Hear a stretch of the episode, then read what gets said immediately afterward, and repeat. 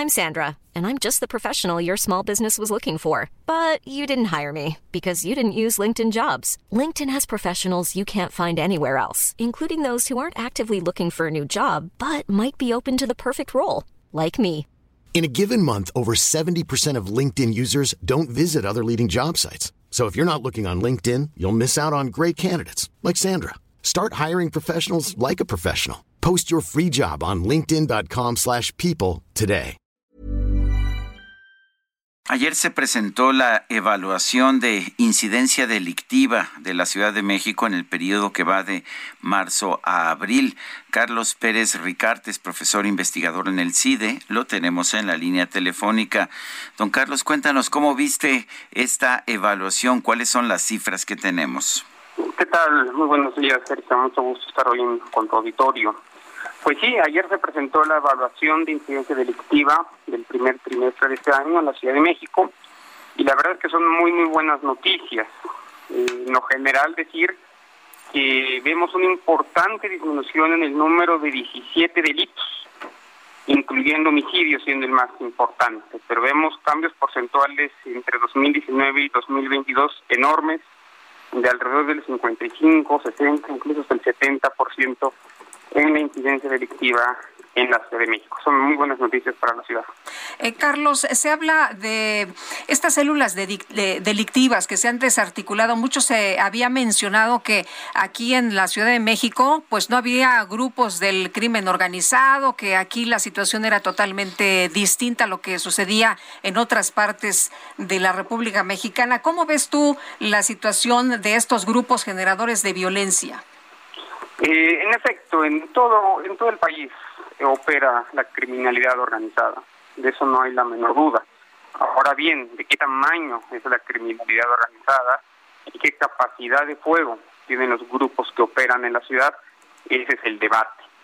Y por los números que tenemos, creo que podemos decir con cierta seguridad que eh, la criminalidad organizada no opera como en otros territorios.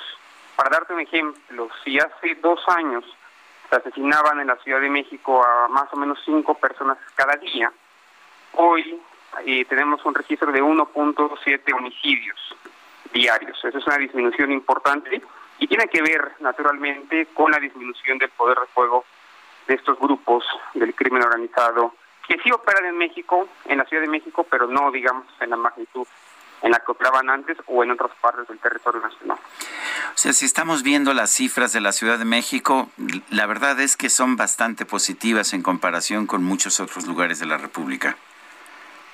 Totalmente, totalmente. Están basados en carpetas de investigación que pueden tener algunos problemas los datos. Sabemos que tenemos una cifra negra muy grande.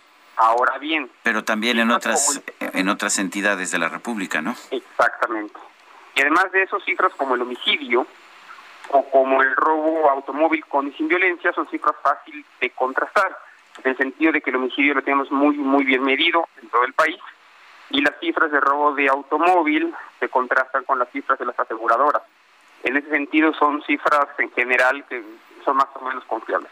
Y además de eso, un punto importante es que estas cifras también están, están acompañados de los datos que tenemos de las encuestas de victimización, es decir, de la percepción de seguridad o inseguridad que tiene la ciudadanía y que además van en consonancia con esos números. La gente cada vez en la Ciudad de México se siente más segura. Uno pensaba, digamos, si hace seis meses hubiéramos tenido esta conversación o hace un año, que estas cifras eran resultado, digamos, de la disminución de tráfico. Eh, de la pandemia, ¿no? Que estuvimos encerrados, claro. Exactamente. La, la buena noticia es que no es así. La pandemia sí fue un factor en la disminución de la violencia en algún momento en el año 2020, pero ya cuando, hemos recuperado, digamos, las cifras de movilidad anteriores a la pandemia, nos damos cuenta que las cifras siguen siendo relativamente bajas y la tendencia es positiva. Eso es lo importante, la tendencia es positiva y ojalá se siga en el mismo camino. Además, eh, Carlos, se evalúa en el primer trimestre de este año, es decir, ya cuando eh, están las actividades eh, en, reactivación, ya cuando todo el mundo está yendo a la escuela, ya cuando tenemos pues em, prácticamente todo como antes de, de la pandemia, ¿no? Exactamente. Entonces, la pandemia no es factor. Creo que la pregunta que vamos a tener que hacernos ahora es qué es lo que qué es lo que explica esta tendencia a la baja.